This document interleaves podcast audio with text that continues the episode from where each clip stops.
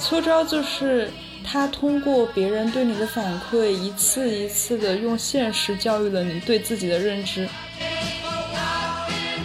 但是因为它是纪录片，我就会觉得它好像用电影把大家对于现实的关注和期待都给框住了。我的人生在一次又一次的实践这个台词，就是我的人生的经历的一段又一段的 crush，就仿佛是我人生主干道之外溜了很多很多次的小弯。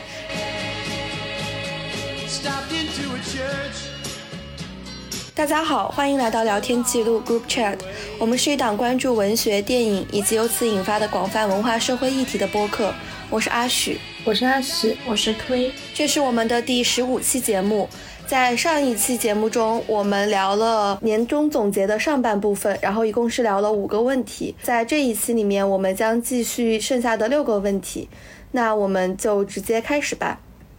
那我们的第六个问题是在二零二零年大家看到的最让人耳目一新的古早内容是什么呢？嗯，我在二零二零年看到的让我觉得最耳目一新的古早内容是。冯小刚他在两千年左右拍的那一些贺岁片，比如说像他的一九九七年的甲方乙方，然后还有两千年还是两千零一年的大腕。嗯，就我开始看这些电影也算是阴差阳错，因为我当时在就是今年四月份的时候，嗯，当时是因为有一门课，然后所以说我就是在写论文，然后那个论文的话，我当时是在写张艺谋一九九七年的。有话好好说这一部电影，就因为我之前其实对张艺谋蛮有一种刻板印象的，就是觉得他好像要么就是拍像什么《红高粱》啊这一种很把中国一些元素符号化的电影，要么就是拍像什么《长城》啊，然后就是这种奥运会开幕式的这一种非常主流的这种电影，然后。有话好好说。当时就是我看到的时候，觉得非常的惊喜。就我觉得讽刺的力度是非常强的，而且它里面就是在讨论的一些像什么法治社会啊这种问题，就是你在当时看好像是一个，嗯，就是蛮蛮先锋的一个东西。因为就是其实像建设法治社会这个是在二十一世纪初的时候，两千零几年才提出的，但是他那个时候他的电影呢就已经在。谈论这一些方面的事情了，所以说，就我当时觉得看到的时候，就觉得这部电影是感觉是一个后来的时代的一个先声。看了这部以后，就当时因为我在 YouTube 上面看的，就有类似的推荐，然后就给我推荐了冯小刚的这些电影，就我之前也没有看过，然后所以说就是去看了一下，就觉得就是也算是大家比较熟知的冯小刚的风格吧，就是那种所谓的。嗯，京味儿的这种电影，然后我当时看了以后，就是觉得也是非常的诙谐，然后又非常的犀利，也是在讽刺一些社会现象上很有力度的电影。看了这一些在二十世纪、二十一世纪的交接处的这些电影，然后呢，再回看当下的国内的这种电影现状，然后你就不得不觉得时代真的是在倒退。是。你看一秒钟了吗？我看了一秒钟。我其实觉得一秒钟，它就是一个，其实他想要做的那个讽刺，并不是，或者说他想要表达的那个内容，其实我觉得放到两千年来说的话，其实不是一个很很大胆、很突破的一个内容。但是放到现在的这个文化环境下面，他就是要遭遇的，就算他他表达的再隐晦，就算他曾经是已经一个拿到龙标的一个电影，他还是要经历。二次删改，然后二次审核，我就觉得，哎，还挺悲哀的。嗯，对，是的，说这一些内容算是耳目一新，就可能也是两个方面吧。一个方面是我觉得他们对于当时的那个时代是有一定的，就是先于他的，然后就是能够在某些事情发生以前就能够表达出这个社会所将要经历的。一些事情，所以说就是很好的预兆了一种所谓的社会的这种 structure feeling 这种情感结构，就是这方面是让我觉得它是耳目一新的。然后另外一方面呢，就是说，嗯，比照当下而言，你会觉得反而那个时候是新的，而现在的好像是更加的保守，然后更加的古旧。嗯，是这样的。其实我觉得，就是像当年冯小刚拍的像。手机这些，我觉得都还挺有意思的。但是感觉就是在现在的社会环境之下，已经做不出这种有一点点讽刺性，但是又比较有意思的表达了。嗯，是。甲方乙方是不是前两年重新翻拍了一版，也是冯小刚他自己的作品？对，私人定制。但我感觉好像那一部就力度比较弱，然后最后还会加一个非常有当代特色的片尾，就是我向天空道歉，巴拉巴拉巴拉。然后好像近两年就有挺多片子会加这样的尾巴的，就是什么，就是我印象是娄烨的那个《风雨云》是吗？就是最后会说已被缉拿归案。是的，就是现在的犯罪片不都是这样吗？坏人一定要有坏报才可以过审。我觉得今年最让我耳目一新的古早内容是伍迪·艾伦的《安妮·霍尔》。其实我感觉伍迪·艾伦是一个我一直在不断错过的导演。我最开始看伍迪·艾伦是看他最近几年比较出名的《午夜巴黎》和《午夜巴塞罗那》，然后看完之后看了那个《咖啡公社》，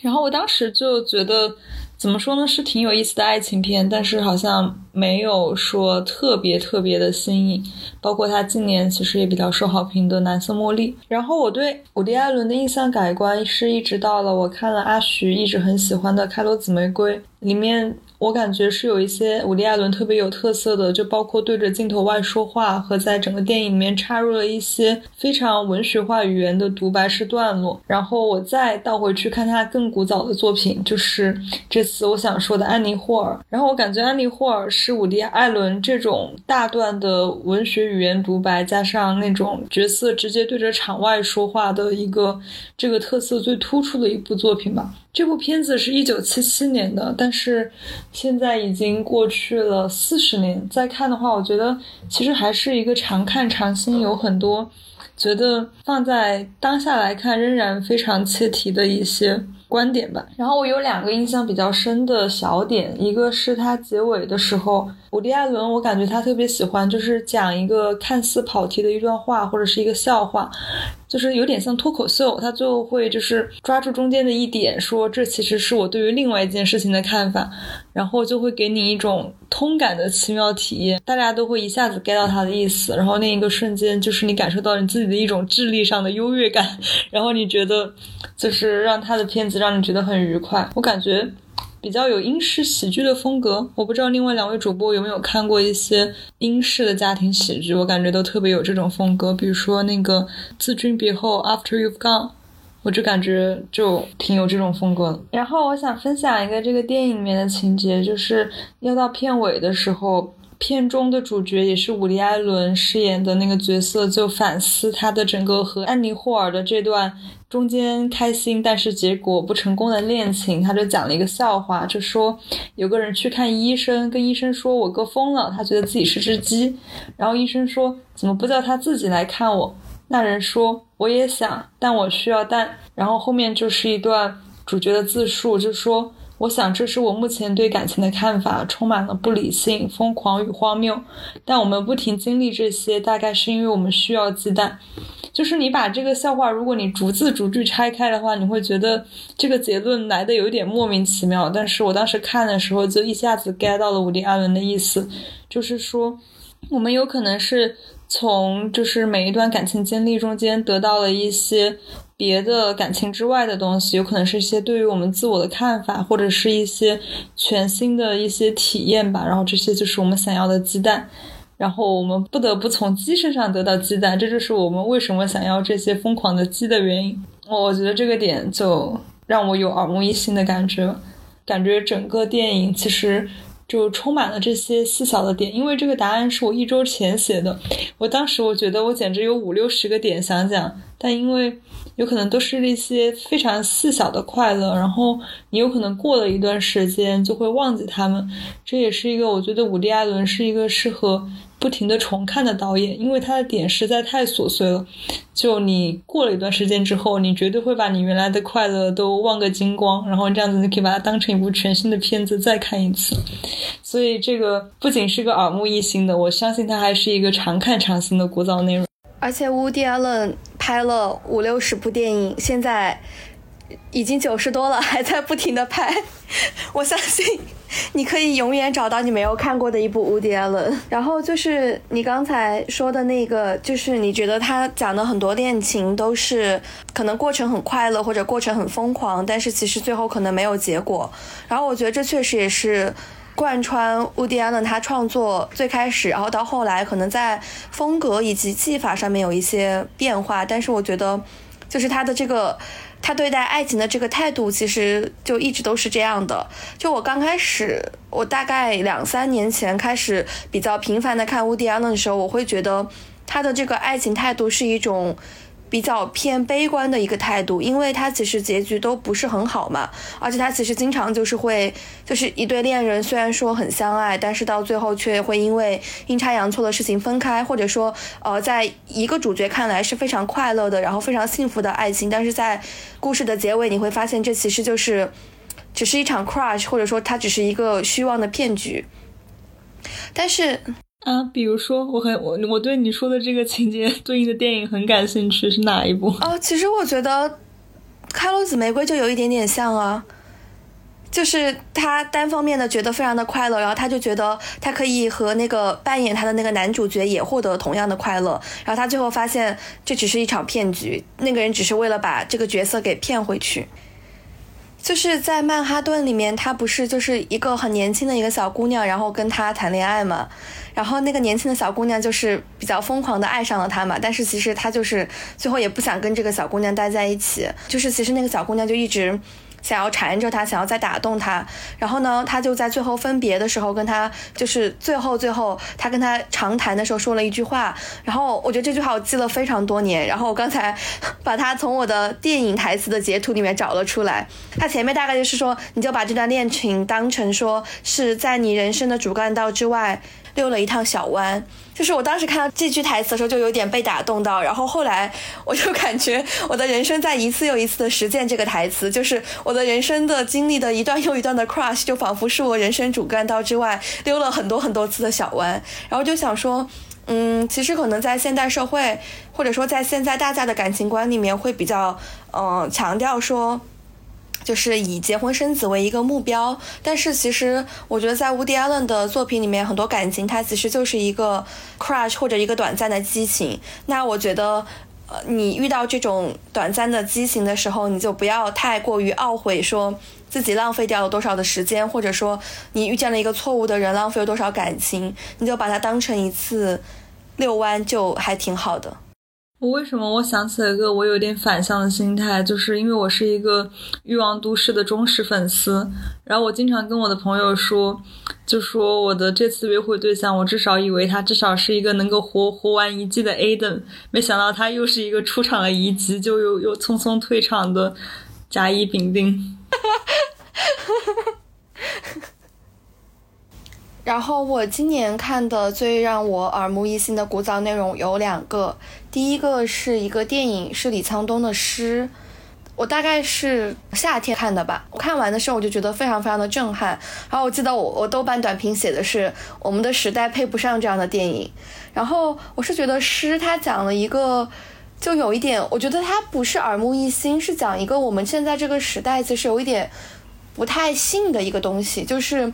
文学如何能够真正的在生活当中救赎或者说安慰一个个体？第二个就是他就是在说如何通过一个很文学性的表达，然后呃真正的在电影里面讲一些很结合时事的东西。就我其实是觉得现在我们有一点就怎么说呢？就是觉得文学有一点像是在我们这个时代嘛，就是有一点像是一个有点无用的一个东西。但是我觉得在这个电影里面，就就是把文学和现实结合的非常好，而且是用一种就本身也是一个很文学化的表达方式。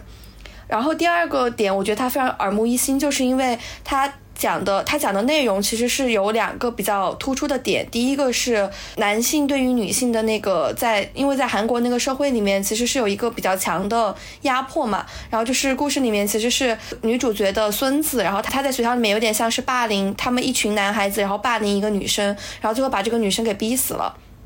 然后我觉得这个事情其实在今年也是一个。就是一直以来都是有点热议的一个话题，就是男女之间的这种可能有点权利的不对等，然后最后导致的女性一直处在一个弱势的地位上面。然后我就觉得这是一个二零一零年的电影，然后李沧东在里面做的这个表达，放到今天来看，仍然是非常有现实意义，然后也非常新的。然后第二个内容点就是他讲的其实是老年人在老了之后，他所经历的那种孤独和一种非常强烈的自省。其实。因为互联网这种各种 A P P 啊，然后各种呃很便捷的生活方式的一个发明，然后特别是在中国吧，然后就导致我觉得老年人就经常都会有一些新闻让你觉得他们就是被时代抛下了。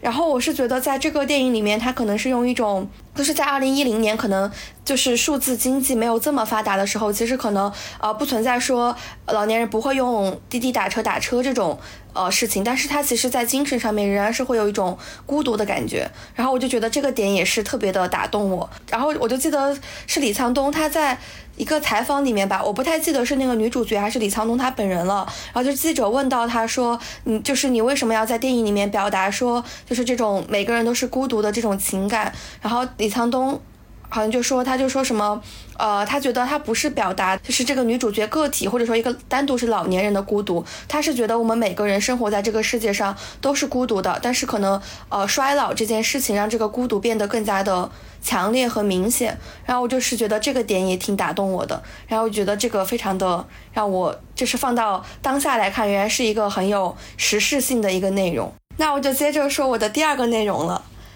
但是其实这个内容呢，它并不是我在 二零二零年第一次看，但是我在二零二零年重看了，就是《甄嬛传》，我大概看了有那么五六七八遍吧，就是至少是五遍，我就我能够数出来的完整看过的有五遍，然后中间可能还零零碎碎的。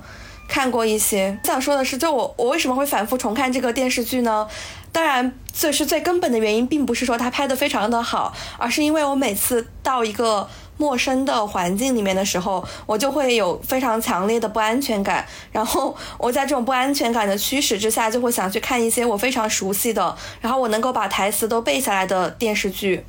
然后这几年的这个选择都是《甄嬛传》，因为我真的是。嗯，就是看过太多遍了，所以说我有的时候主角说一句台词，下一句我都可以帮他接出来。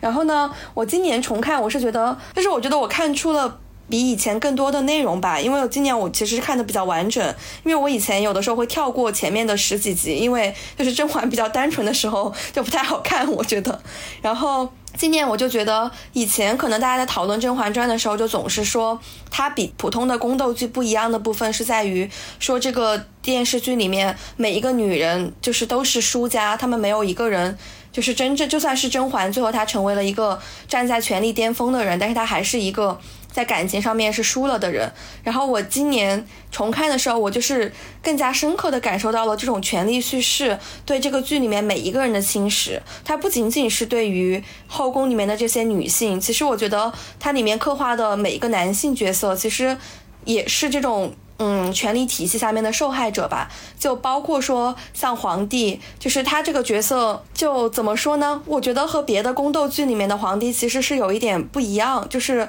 呃，首先陈建斌这个形象他一点都不帅，在不帅的基础上面呢，他有一种。不怒自威的那种威严，然后就让人觉得他特别像一个皇帝，而且他就他就是那种呃，当然也是陈建斌老师的表演非常的出色，他就能够让人觉得他真的是一个，就是把那种人的世俗感情都已经掩藏起来的一个人。我觉得权力对他的侵蚀是在于，他其实根本就已经有点分不清楚他到底是一个。呃，就是他到底他自己的爱到底是什么？他自己的感情到底是什么？就是整整个剧里面一直在不停强调的，就是说，可能皇帝他对纯元有一种非常深刻的爱，但是其实到后面你会发现，他其实这种感情已经转移到甄嬛身上了，但是他其实自己是根本意识不到的。然后就觉得，就包括他到。呃，最后他要死的时候，他其实他已经很爱甄嬛了，可是他在内心深处就仍然是觉得说，啊，我最爱的这个人是纯元，我一定要对他表现出这种我对他那种深情。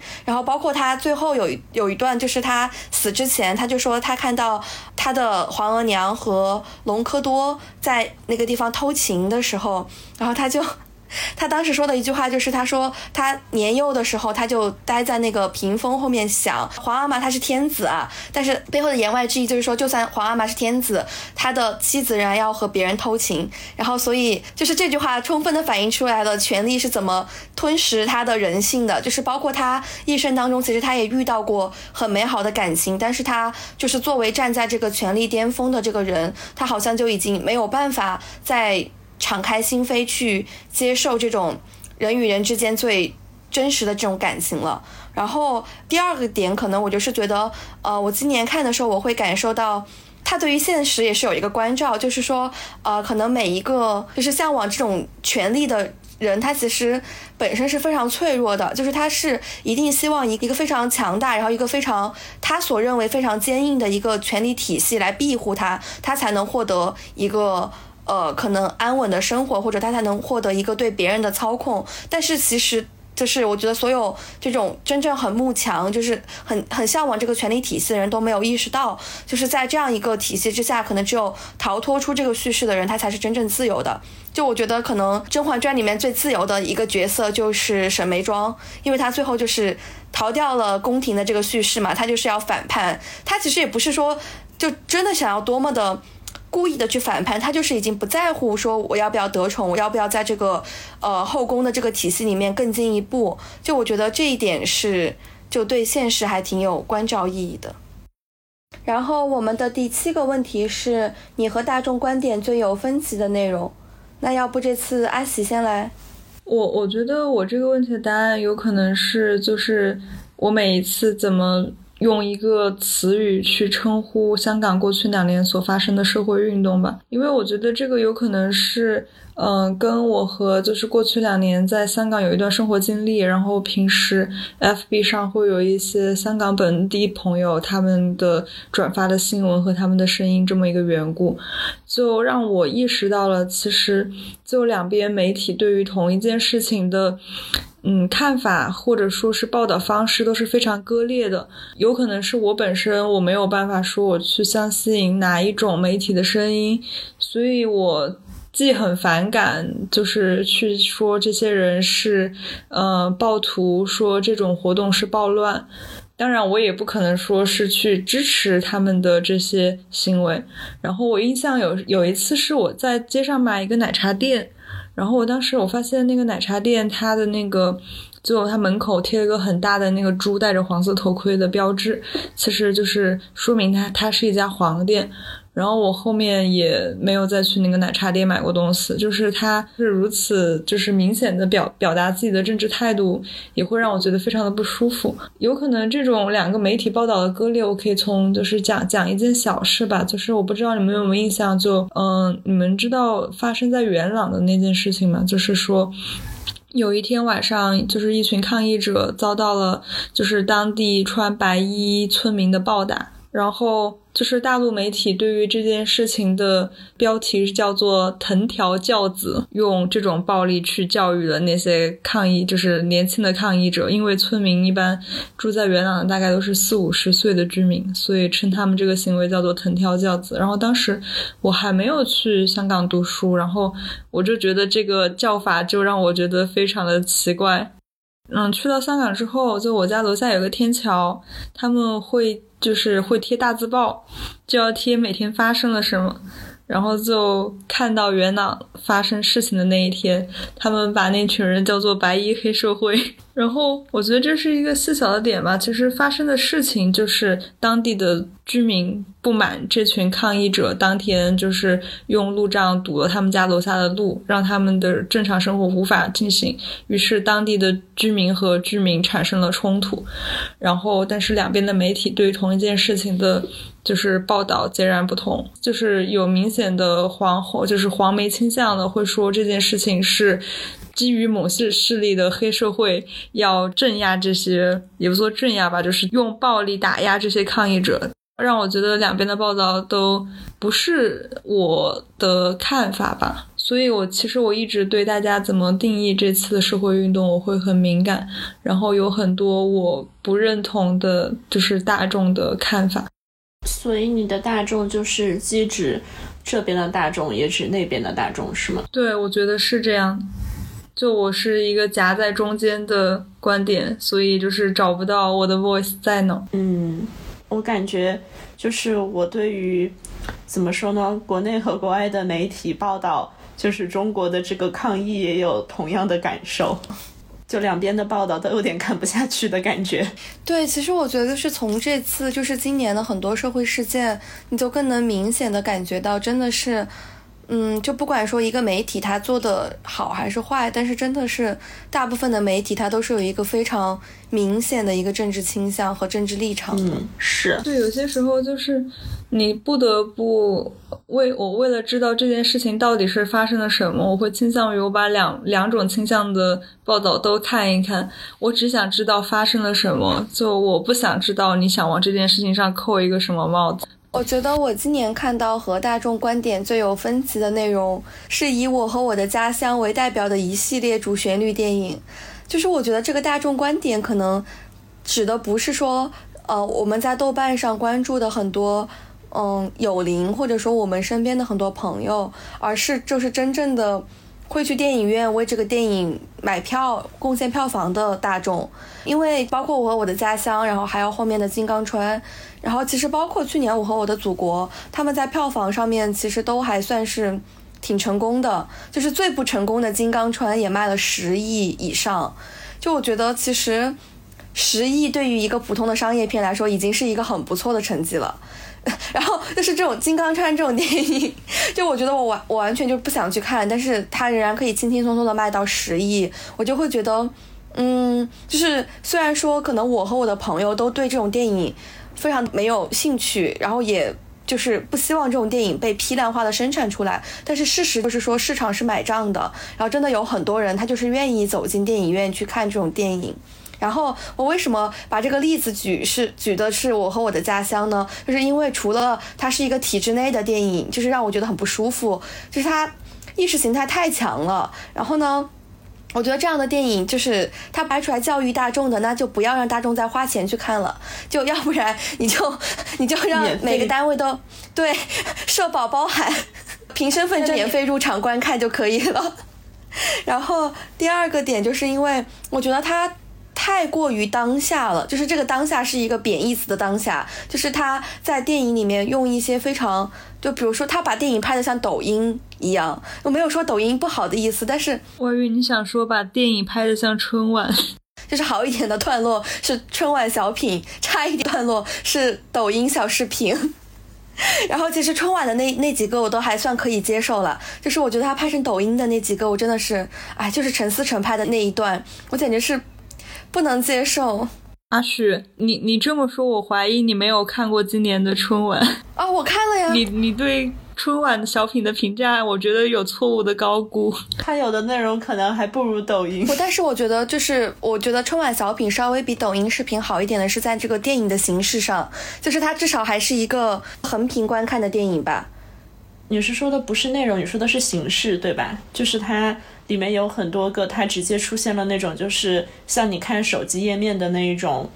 直播和那种短视频的那种页面。对，是的，当然内容也是一方面，但是就是这我对这种形式的不满已经超过了我对于它这个内容表达的不满。就是我觉得，我觉得我们的生活已经充斥着短视频了。我进电影院就是为了看一点儿没有那么短视频的东西，就是为了看一个认真你在讲故事的，然后你再用一个。就是也不说传统技法吧，你至少是在严肃的拍电影的一个东西吧。然后你你让我在电影屏幕上看一个抖音视频，我就会觉得那么大一个屏幕，然后你把那个竖屏的放在那上面，我就会觉得它对观众是一种冒犯，然后我就觉得特别难受。然后我觉得抖音化它第二个，你为什么不说快手化呢？我觉得那个电影更快手哎。阿许说他没有看过快手，好歹看过一点抖音。我从来，对啊，我没有看过。好吧，你为什么觉得它更快手呢？因为快手它显然就是更加的下沉，就是它的用户大部分是那一种素人用户。抖音至少大家很多在上面就是还是去刷网红，然后和刷明星。然后快手真的很多就是一些什么什么家长里短，然后社会新闻那种感觉了。然后我觉得就是这种电影的抖音化，它越来越啊，也可以是快手化，就是这种电影的短视频化，它已经越来越明显了。然后第二个就是我能够深刻的感受到这件事情的电影，就是哦刚刚看的那个《送你一朵小红花》，就我觉得这电影它虽然在形式上就还行吧，但是它真的是，我觉得它每一段都是以一个。拍那种小视频的那种逻辑在拍，就是他每一段都要给你搞一个，就是他经常都会搞出一个那个一小段，然后就是非常的，我我感觉你把它截下来变成一个竖屏，它就它就很适合放到抖音上面去变成那什么催泪小视频，然后来传播，然后可能很多人就会点赞。然后就想说，我觉得电影在我看来，它还是应该是一个相对来说比较整体的一个内容，就是它不管你是两个小时、一个半小时，还是说呃更长或者更短，它至少都是应该是。你的每一分钟和前一分钟、后一分钟都手勾连的，你不能真的就是以拍小视频的这个逻辑说啊，我我想了十个小视频的点子，然后我把它放进去，然后我就我就把这个十个情绪点放进去，那它就成了一个电影。我觉得就是这样就没意思了。然后，所以我就是觉得我很不喜欢这种用拍小视频的思维来拍电影的这种模式吧。就我觉得这个让我观感上的。不好，甚至是超过了我和我的家乡里面那种很意识形态的内容。嗯，那我觉得我和大众观点最有分歧的呢是《棒少年》这部纪录片。就我觉得这个可能和阿许的情况 不太一样。就我觉得这个真的是。我当时看完以后，我都没有在豆瓣上面打出那个分数，因为我觉得我看了一眼我关注的有灵的打分，然后让我非常怀疑我自己，然后所以说最后我没有打分。你想打几分？我的我可能想打三分，我打的就是三分。好的，你不是大众，我以为你想打一分，没有还不至于，但我觉得就是挺难给他打分的。就是说，如果是作为一部电影来说的话，我觉得。嗯，这部电影拍的是成功的，它的这个叙事的两条线，然后也足够的完整和清晰。然后呢，它的整个就是拍摄也好，还有它最后的这个编排也好，就是也有很多很打动人的地方。就我看的时候，就我其实挺被这个故事本身打动的。但是我觉得让我非常怀疑这部电影的一点，就是因为它是个纪录片，它不是一个所谓的剧情片什么的。然后我就会怀疑，就是说。这个导演他是不是真的和这个现实保持了足够的批判距离？嗯嗯，就是我在看的时候，就是他们的那一个训练基地，就是怎样去对待这些孩子的时候，其实我看的时候我非常的揪心，因为我觉得那些老师的态度，就是全面勾起了我的军训啊，还有这种体育课呀，这种让我觉得是非常 创伤的回忆。我想起来，我当时看的时候，我就觉得这是一个。没有女性参与的世界，就是充分显示了男性之间是怎么互相 PUA，特别是那个教练每次对待那些学员的态度。对，就是我觉得他们其实对待那些小孩的态度，让我看我觉得挺可怕的。然后，但是我觉得这个纪录片好像就是。用这种温情和这种什么小孩子的这些成长的不易，然后掩盖了就是他们这个机构或者是这整个系统下面的一些问题。嗯，就是我几乎看到的就是清一色的叫好，然后让我其实感到还挺奇怪的吧。我也就是去看，就是豆瓣上那个导演，就是有有发那么一小篇短短的，就是对于这个片子的介绍。但是我觉得他好像也没有更多的说什么，就是没有说他拍这个片子他可能会有什么其他的一些想要发生的内容。就比如说像，比如说像看那个什么，也是今年大家很多在看的，像蒋能杰的那个尘肺病的那一个纪录片，就是他有一个很明确的这样子的一个。信息就是在说，我拍这个尘肺病的电影是想让大家引起对这个病的重视，然后可能是去会改善这些患病者的生活。然后我就是当时在看《棒少年》之前，我在想他是不是也是说想要这部电影，然后引起大众对这些少年的关怀，然后去改善他们的这个生活和这个成长的环境。但是我看了以后，还有以及后面的一些营销和宣发，又感觉好像他没有这个意思，就好像就只是说我把它给记录出来。然后好像就是说这个机构很好，给了这些贫困的少年，呃，一个什么重新去打拼自己美好人生的机会，就让我觉得这个动机上我还有点怀疑吧。觉得我比较认同你说的那个，就是他的动机确实是有待商榷。其实我当时看的时候，嗯，就是我会在很多个瞬间都忘记它是一个纪录片。因为你会觉得他的人物真的非常的鲜活和生动，他有一种就是你会惊叹于这个导演怎么能找到两个如此适合的主角，就是小双和马虎，他们真的是，特别是马虎，我觉得他在前半段的时候，就是我当时的那个感觉就是说，哇，我已经好多年没有在中国电影里面看到一个如此生龙活虎的主角了，但是就是我觉得之所以我会忘记它是一个纪录片，就是因为我觉得它其实。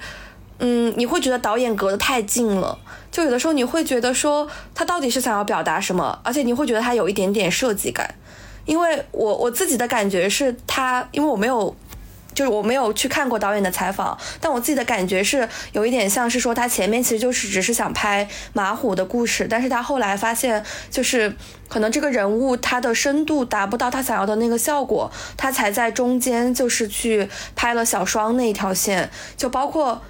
哦，实际上不是这样的，是那个他们一直在追踪这个棒球队的故事，但是一直拍摄效果不理想。他们在等待着一个闯入者的角色为这条故事带来一个新的主线。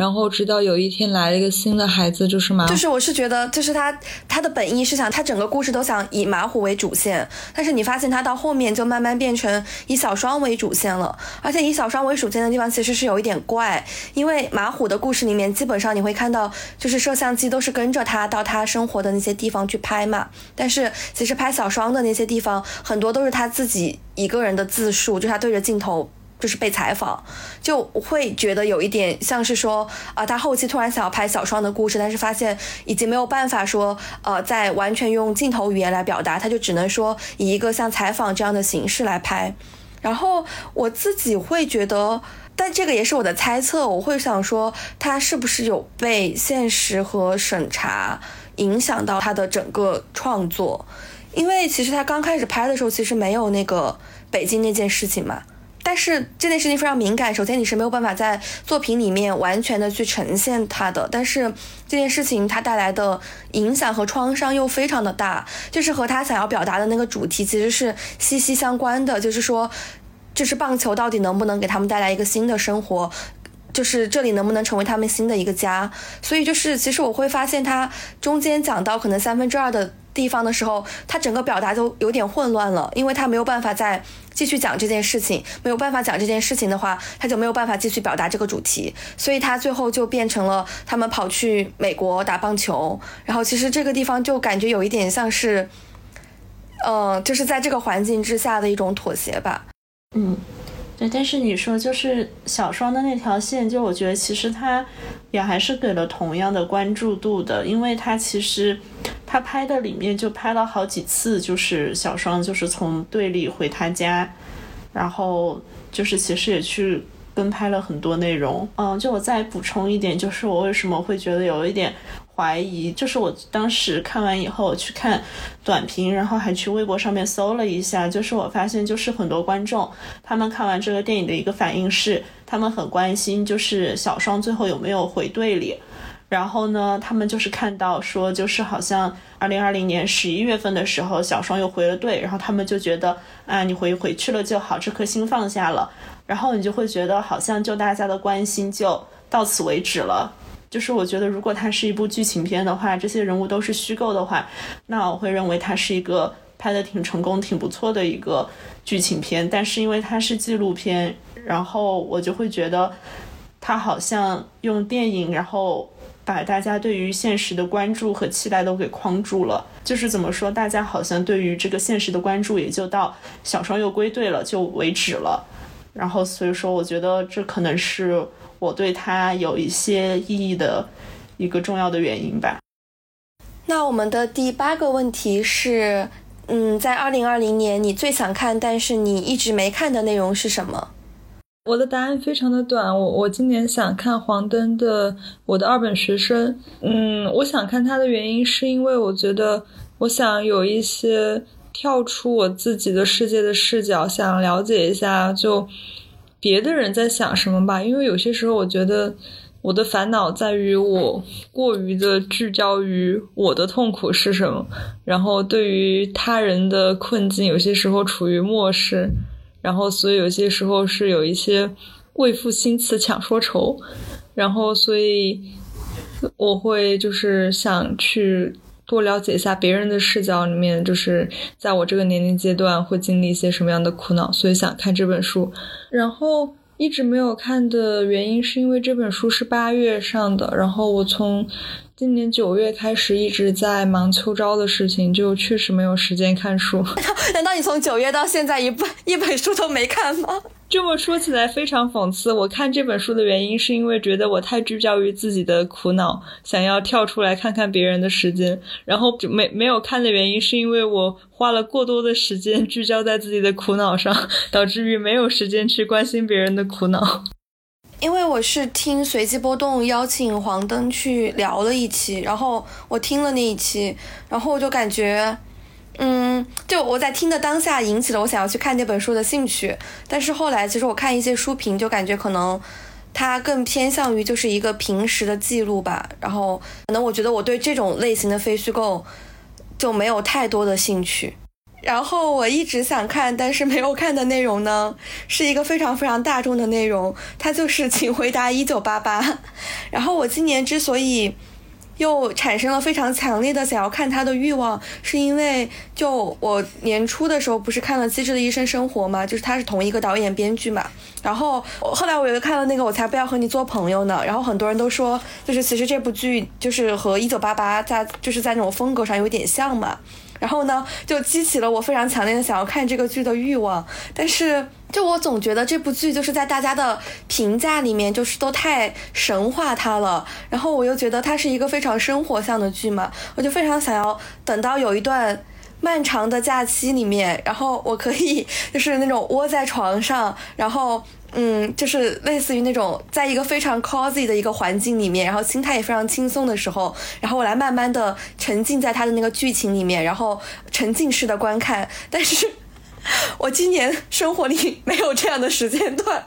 然后我就觉得我每天都过得非常匆忙和潦草。我就是觉得我好像首先是我没有哪一天好像抽得出就是九十分钟我躺就是坐在床上，然后慢慢的看这一集电视剧。我的生活太潦草了，我也没有到一个非常轻松的一个心态，可以慢慢的去进入它这个剧情。然后我的我的体验就是我的生活潦草的不配看这部电视剧。然后也不知道我二零二一年能不能拥有一段非常轻松、非常 relax 的时间，可以慢慢的来欣赏这部电视剧。嗯，那我来说我的答案吧。嗯，我答案非常的简单，就是我最想看但一直没有看的呢，是包括《隐秘的角落》在内的一系列悬疑类型的影视剧。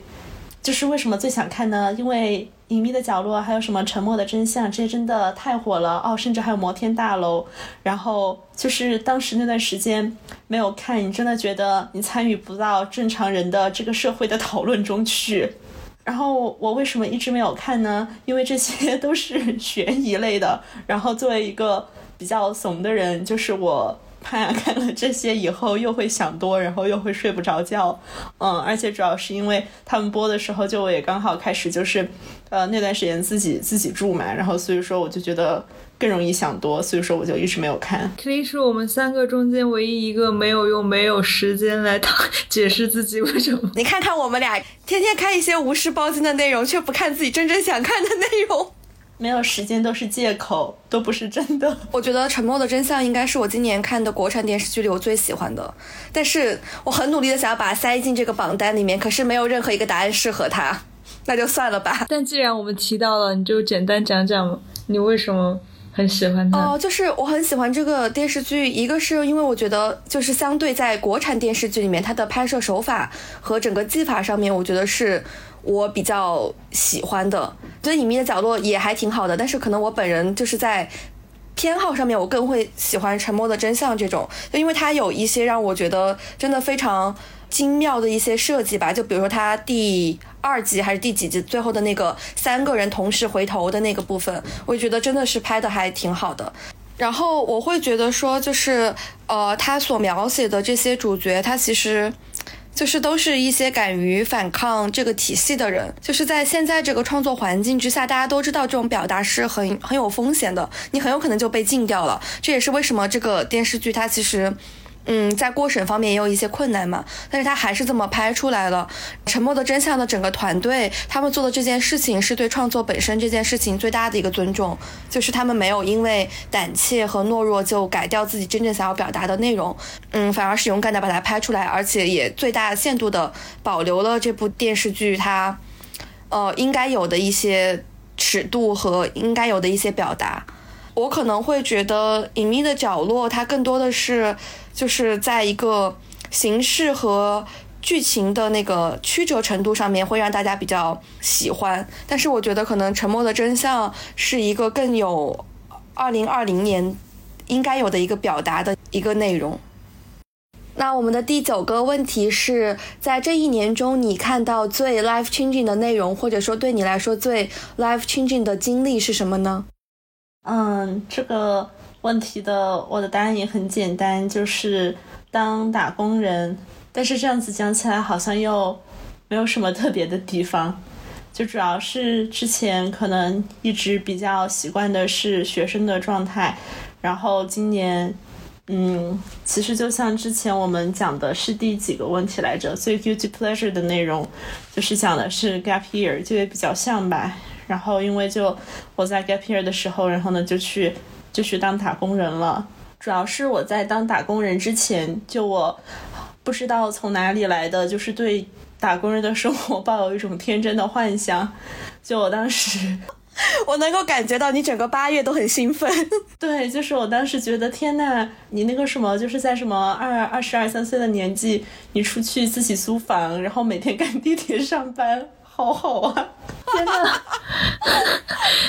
你知道吗？我我我想把一个在我八月份兴高采烈的准备秋招的时候，我的一位朋友送我的话 送给我听到这个故事的 Cli，就是你还是没有经历过社会的毒打。嗯，是的，对，就我觉得当时就是对于这种上班的社畜生活抱有一种天真的幻想，然后就觉得它挺浪漫的。嗯，然后。当我真的 当了打工人之后，然后呢，才体会到这种生活，呃，虽然也有他自己的有趣的地方，但是还是挺辛苦的。我感觉我好像花了什么一年的时间，体会到了一个一个非常非常显而易见的道理。你发现了一个规律，你们平时会看那个组吗？我发现了一个规律组，最近有一个热帖，就是大家，我发现大家发现的规律都是显而易见的事情。我可以去里面发帖了，可以发帖。我发现一个规律，打工真的是一件很辛苦的事情。那有可能，其实我的 life changing 的内容和 c l e 有一定的类似。其实我这两年一直处于一个。不在全职上课，就在全职实习的状态，所以有可能对于工作本身，嗯，就是这个心态的打工不是一件容易的事情，这个阶段已经过去了。但是我这一年开始就是参加了秋季招聘，嗯嗯，然后其实我。去年也象征性的玩玩的参加，随便的参加一下秋招，没有什么收获。然后今这一年是箭在弦上，不得不发，找不到工作就只有回家当银行柜员，所以就是也是压力挺大的。然后我在参加秋招的同时，在做一份全职实习，所以秋招的大部分的都是在晚上和一些休息时间零碎的投了简历。但是我觉得。投简历这个过程有可能只是你的工作强度让你疲惫，但是我觉得秋招对于整个人心态变化最大的是一个你不断的去参加面试，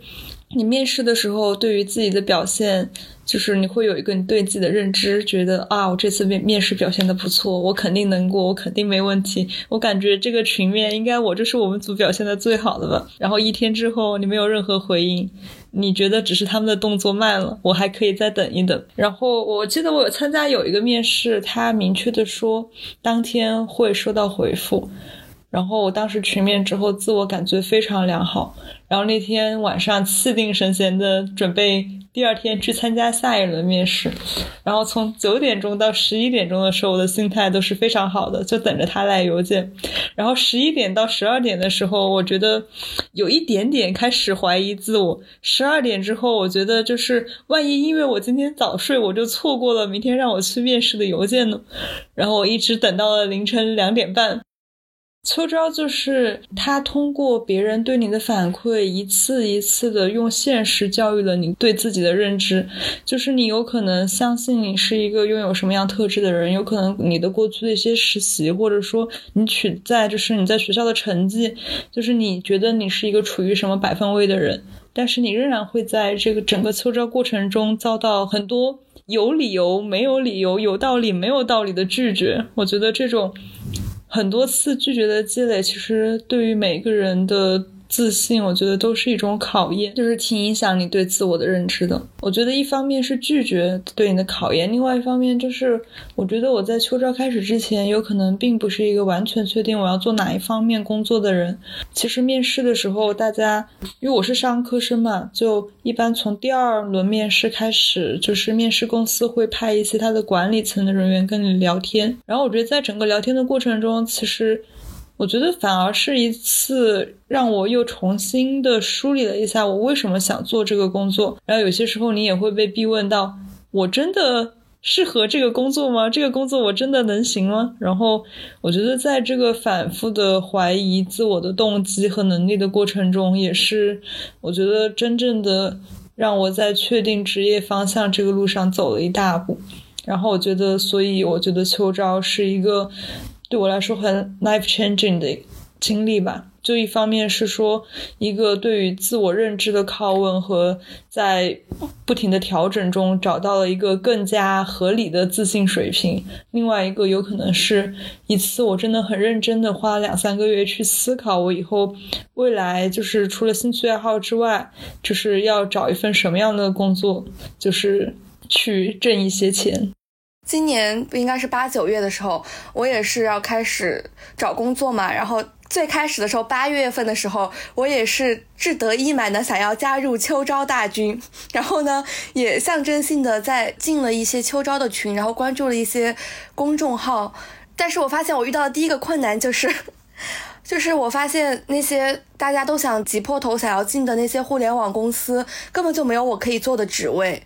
就怎么说呢？我觉得以前吧，大家可能就是经常都会吐槽说什么啊，学中文系然后不赚钱，然后或者说学学文科不好找工作，然后就是对于我这样一个本科学了一个没有什么用的专业，然后研究生又继续去学了一个也没什么用的专业的人，我真的是一直到找工作的时候才明白这句话的意思是这样的呀。原来学我们这种学科的人在社会上真的不好找工作。可能阿喜面临的是，就是他进入了那些面试之后，然后发现他觉得在面试当中自信被摧毁了。然后我觉得我八月份的时候是我的自信在浏览网站的时候就被摧毁了。我发现那些招聘网站上，就首先是没有我可以做的职位，然后我好不容易找到一两个大概。和我的专业有那么点相关，然后也可以做的职位，然后投过去也基本上就是石沉大海。就是首先我本来也不是很想做他们那个职位，然后第二就是我的简历确实也不符合他们的标准。然后我就发现，啊，世界对我们学文科的人，特别是对于我们学媒体的人，好不友好啊！我觉得可能是经历了一个月的毒打之后，我就迅速的放弃了这件事情，然后我就重新的回到了我。招聘的舒适区也是可能我真的想做的事情。那其实呢，这个问题我想了非常久，因为我就是没有一个很明确的答案。但是呢，我又觉得今年确实是我经历了一些 life changing moment，然后我就回忆了这些 moment 里面，我觉得最让我印象深刻的可能还是就我决定回国这件事情吧。就我记得我决定回国那天，我我其实整个人情绪特别崩溃，就是我就觉得。倒不是说我觉得回国或者说留在美国这两个选择之间有多么强的一个利弊，或者说有多么大的一个差别，而是我就是这件事情是我后来想清楚了。当时我情绪崩溃的时候，其实我并不知道我为什么会崩溃。就是我后来觉得说，我之所以会那么的痛苦，就是我觉得，呃，是不是因为回国对于当时的我来说，其实是一个顺流而下的决定，就是做出这个决定是对现实生活中遇到的一些困难，或者说遇到一些挑战的一个逃避。然后我就是觉得，我当我当时可能是就是觉得，我回国是顺应了一些世俗的一些期待，或者说做了大众意义上会觉得可能。性价比比较高的一个选择，但是它是不是真的是我内心想要的那个选择呢？那我当时其实并不是很清楚，然后我就觉得，但是我可能花了那么几天的时间吧，然后也一直在痛苦的思考，然后我就觉得好像我想清楚了，就是留在美国或者说回国这两件事之间，真正让我特别纠结的那个点到底是在哪里？然后那个点好像也就是真的是我人生想要追求的一个状态，就是自由。就我觉得我好像从很小的时候就很向往自由，但是我可能以前也不太知道我向往的自由到底是什么样的自由。就是因为我觉得出国读书其实不是一个多么需要决定的事情，它就真的是一个我生活中特别顺其自然的一个选择。但是真的是回国，可能是我人生第一次要面临一个，它真的是会改变我的人生道路的一个选择。然后。我在面临这个选择的时候，我就真的是去想清楚了，我人生最想要的，或者说我最追求的东西到底是什么。然后我就觉得，我所想要的那种自由，它可能或者说这种远方吧，就它可能并不是一个物理意义上，或者说一个身体意义上面的自由，或者说到了一个很远的地方，而是我就是希望自己能够做一个可能在精神或者心灵上面更自由的人。然后我就记得我当时。就特别痛苦的时候，我就有写一一些话，就是我觉得我我非常的眷恋做学生的时候，但是我好像，因为其实我知道我自己不是一个很，就可能还比较擅长念书，但是其实我并不是一个很喜欢就是一直读书的一个人。就读书的意思是上学，我不是一个特别喜欢上学的一个人，但是我之所以就是想一直做学生，就是因为我觉得做学生他那种青春的状态是不需要负担任何人的期待的，就是这种感觉让我觉得特别的自由。然后我当时会觉得，就是回国工作或者说留在美国，不管是做哪一种选择，好像我都负担的一个。别人的期待，我就会觉得这件事情让我觉得特别的痛苦，而且它好像是一种看不到任何尽头的痛苦。但是其实我真正的回国，然后找到工作，开始工作之后，就会觉得，只要我保持一种精神上面的独立，然后自由的那个状态，其实我的人生不是就永远都在一段黑暗的隧道里面穿行，它也是有一些，就是可能走一段时间就会有一些细碎的光。那我觉得也挺好的。就是我，我可能回国这件事情，呃，除了说让我真正意识到我想追求什么样的自由，另一个就是所有问题在你幻想它的时候，它都是最痛苦的。但当你真正的去面对的时候，可能就，嗯，你会发现现实它真正呈现出来的那个状态，并没有那么的让你觉得不可以接受。那我们。讲了这么多，可能是推荐的内容，我们终于要来到一个集体吐槽的环节，就是我们的第十个问题是最让你觉得大可不必的内容。哦，我想说的大可不必的内容是今年爱奇艺线上电影节的主要展映影片之一《春潮》，因为《春潮》其实是讲就一家三代人两对母女关系这么一个主题的电影嘛，但是我觉得它中间截取了大量。女性的歇斯底里的瞬间，然后有一些刻意的把这些情感很焦虑、很焦灼、很疯狂的部分，就是截取出来了，让我觉得，嗯，怎么说呢？这些东西我不否认它的真实性，但是就好像这些人，你故意把他们的所有的阴暗面和不美好的地方挑出来展示给大家看，让我觉得。有一些没必要，然后让我想起了去年的柔情史，也是那种长长篇大论的女性的歇斯底里的瞬间的大集合的 cut，然后我就觉得我不是特别喜欢，看完之后也不是特别的舒服。但其实就是我也不是很喜欢春潮，但是我还挺喜欢柔情史的，也不能说喜欢吧，就是可能两个电影相比来说，我更接受柔情史，就原因可能是因为。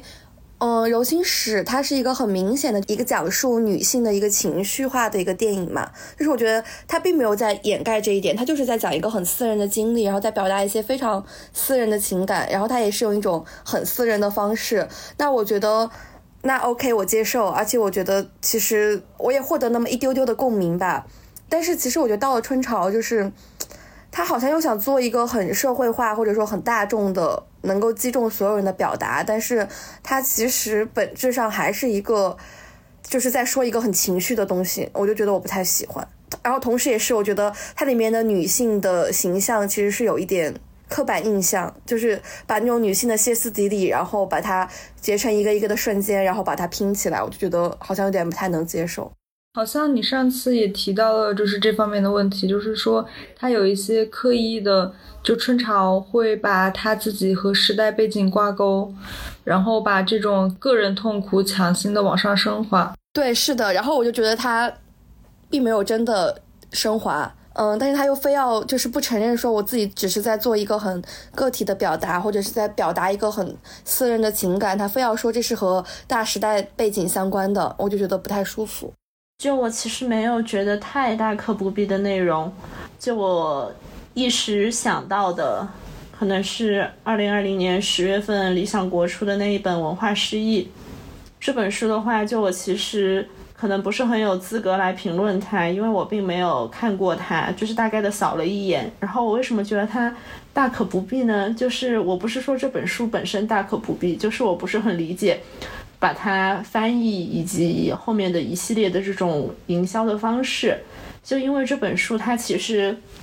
他自己说的是一部类似于那种呃文化的备忘录，就是它本身的作者嗯 Clive James 他就是写的这个的意思呢，就是说想让这一些值得被记住的名字，然后把它们给保留下来，可能也是对原著的一个 diss 吧，就是。看了一下他选的人物，你会觉得里面可能有百分之七八十的人都是绝对不会被忘记的。就他们，我以为你要说百分之七八十的人都是不值得被记住的。没有，就是因为他选的很多人都已经是非常非常 established 的那种文化名人了。其实他本身的这种方式，也就是就是我们很常见的、很传统的一种，在把一些人或者是作品给经典化的一个方式。但是它里面其实选的人就让我觉得并没有那么的好像感觉意料之外，就他选的大部分的人都还是我们所谓的很正统的那一些名人或者是很正统的经典，这是这本书本身。然后，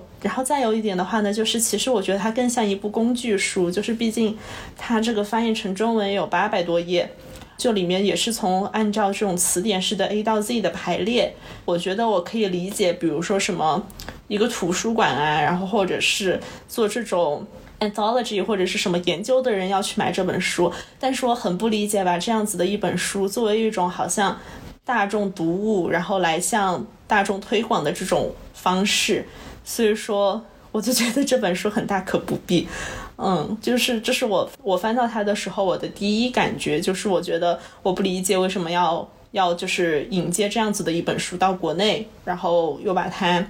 作为一种什么各个新书台上的这种很引人注目的新书推出去。我就是被这种营销，然后营销到了，然后我买了这本书，虽然我还没有开始看，但是它的豆瓣评分真的还挺高的，而且已经是五百个人评分到了九点一，所以还是挺不容易的。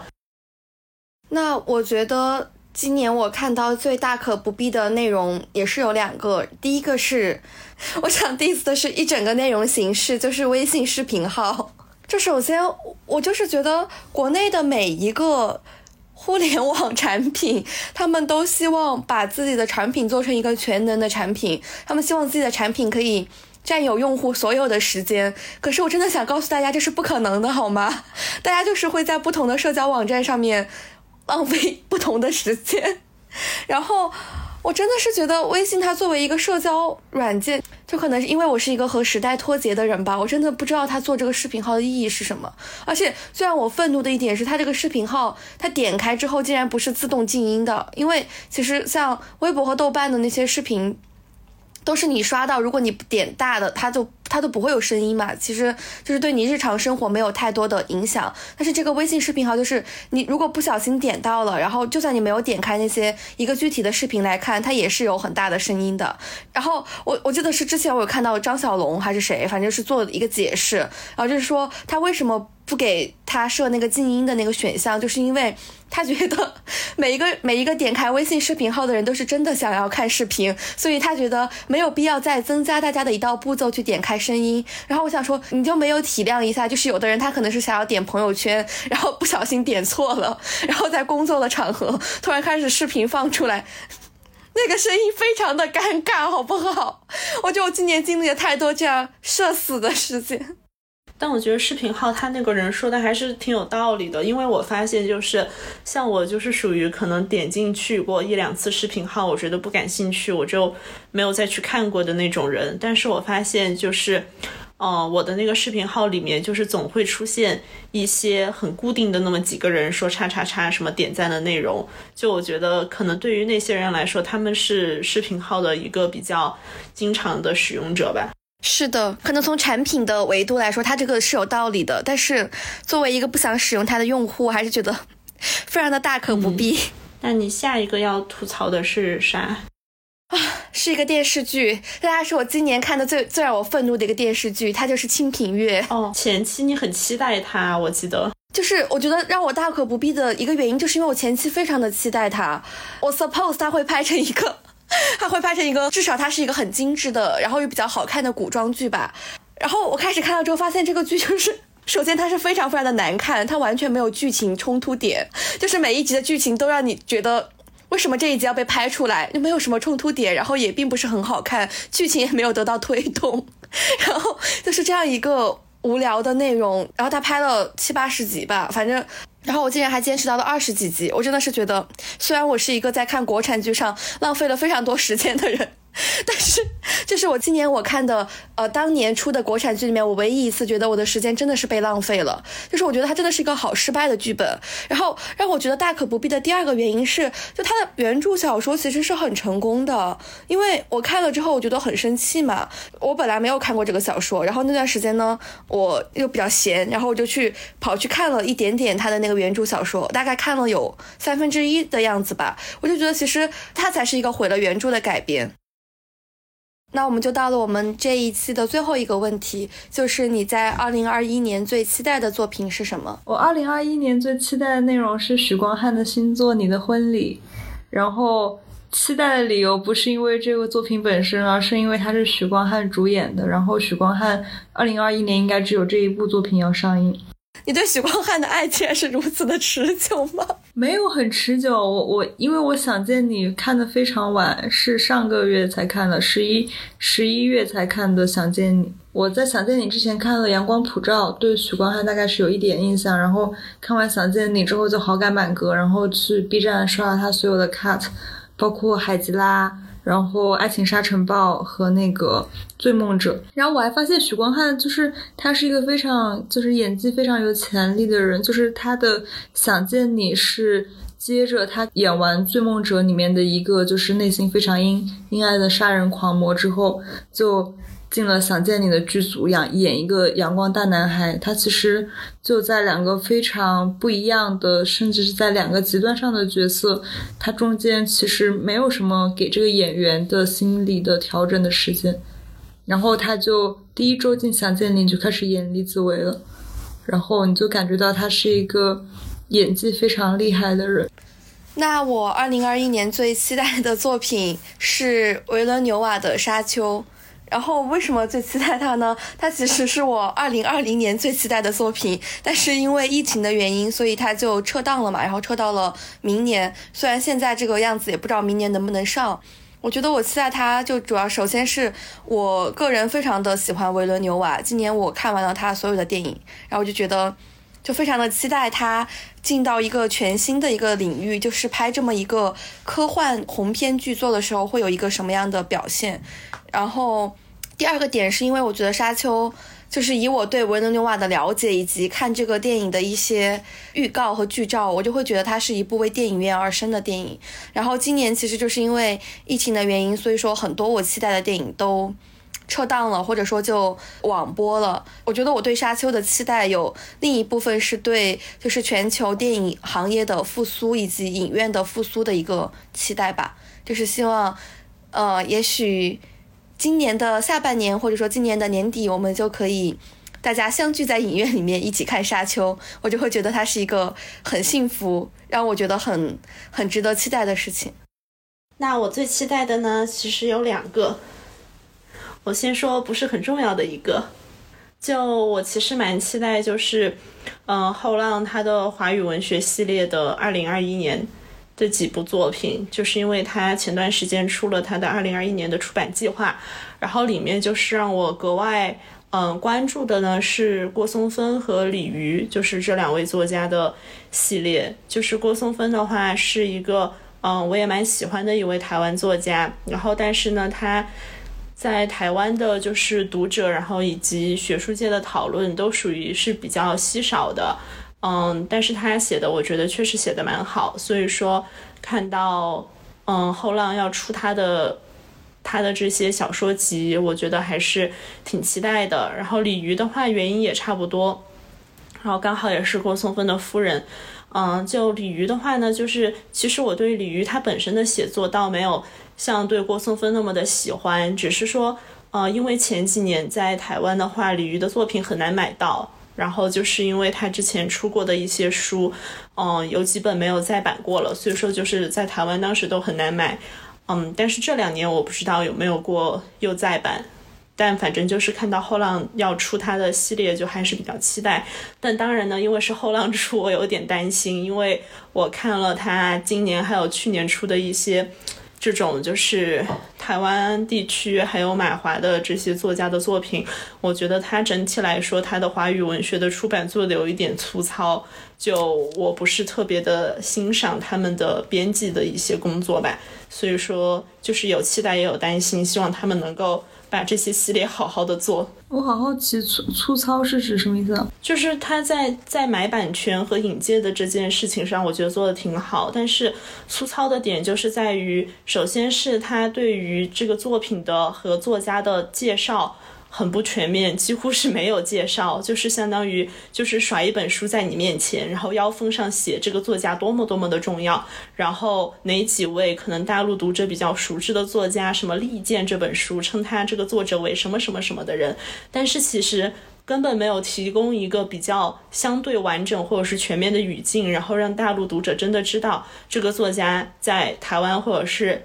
在马来的这些。华语作家、华语文学中处于一个什么样的地位？然后另外一点是他在编辑的过程中，就他非常的喜欢给里面的一些就是当地的，比如说像台湾一些就是可能和大陆这边不一样的用语加脚注，就这个行为呢。就是，而且他加小注就加了吧，那你好歹 加全嘛。但是他又加的不全，就是有些地方加了，有些地方没加。然后有些加的地方，你觉得就根本没有必要。就虽然说不一样，但大家知道这是什么。然后还加上一些就是可有可无的一些解释。所以说，我觉得就是好像他有一种什么，我想向你显示，我不只是把这个繁体转换成了简体，我还是做了编辑工作的。但是这个编辑工作又。微乎其微，甚至是画蛇添足，嗯，所以说就是在这两个方面，就我其实不是很欣赏他的编辑工作。我觉得还有一点就是，我觉得他推出的那个顺序，其实我觉得有一点，就是他没有太考虑到，就是读者怎么样进入这个作家，他是能够最好的理解这个作家，或者说能够最好的去。呃，阅读这个作家，就因为我比较喜欢他那个系列出的袁哲生那一套嘛，然后他今年其实也要出新的，但是我就感觉他出的零零碎碎的，就就是有一点怎么说呢？就感觉这个编辑他没有在很用心的在策划这种，当然也可能是因为我对就是版权引引介这方面不是特别了解嘛，就是我觉得他可能我我自己的感觉是好像呃，他就整个出的特别零散，然后没有给我一种很系统的感觉。他好像想起来出一本，他应该是刚开始，他就是前几年，比如说他可能先出像袁哲生，还有像郭强生、甘耀明，就是这几本比较比较早期的，然后还有包括黄锦树，就是感觉他是可能初期在做试探，所以说就每个作家可能就只出一本，然后可能是选的是他那，就是那个作家，就是相对来说，嗯，在。在大陆以外的地区，相对来说口碑较好的作品，然后就是属于一个比较保险的行为吧，有点就是在市场试水的感觉，嗯，然后它其他的就我就是可能也有就是说就是书的版权的问题，就比如说，可能不同的不同的作品，它的那个版权的情况不是很一样。嗯，是。好，然后那么我第二个最期待的呢，就当然是，就是作为一名粉丝，我最期待的当然就是蔡徐坤的专辑了。叫什么名字呀？还不知道呢，因为他之前其实发过的歌就是。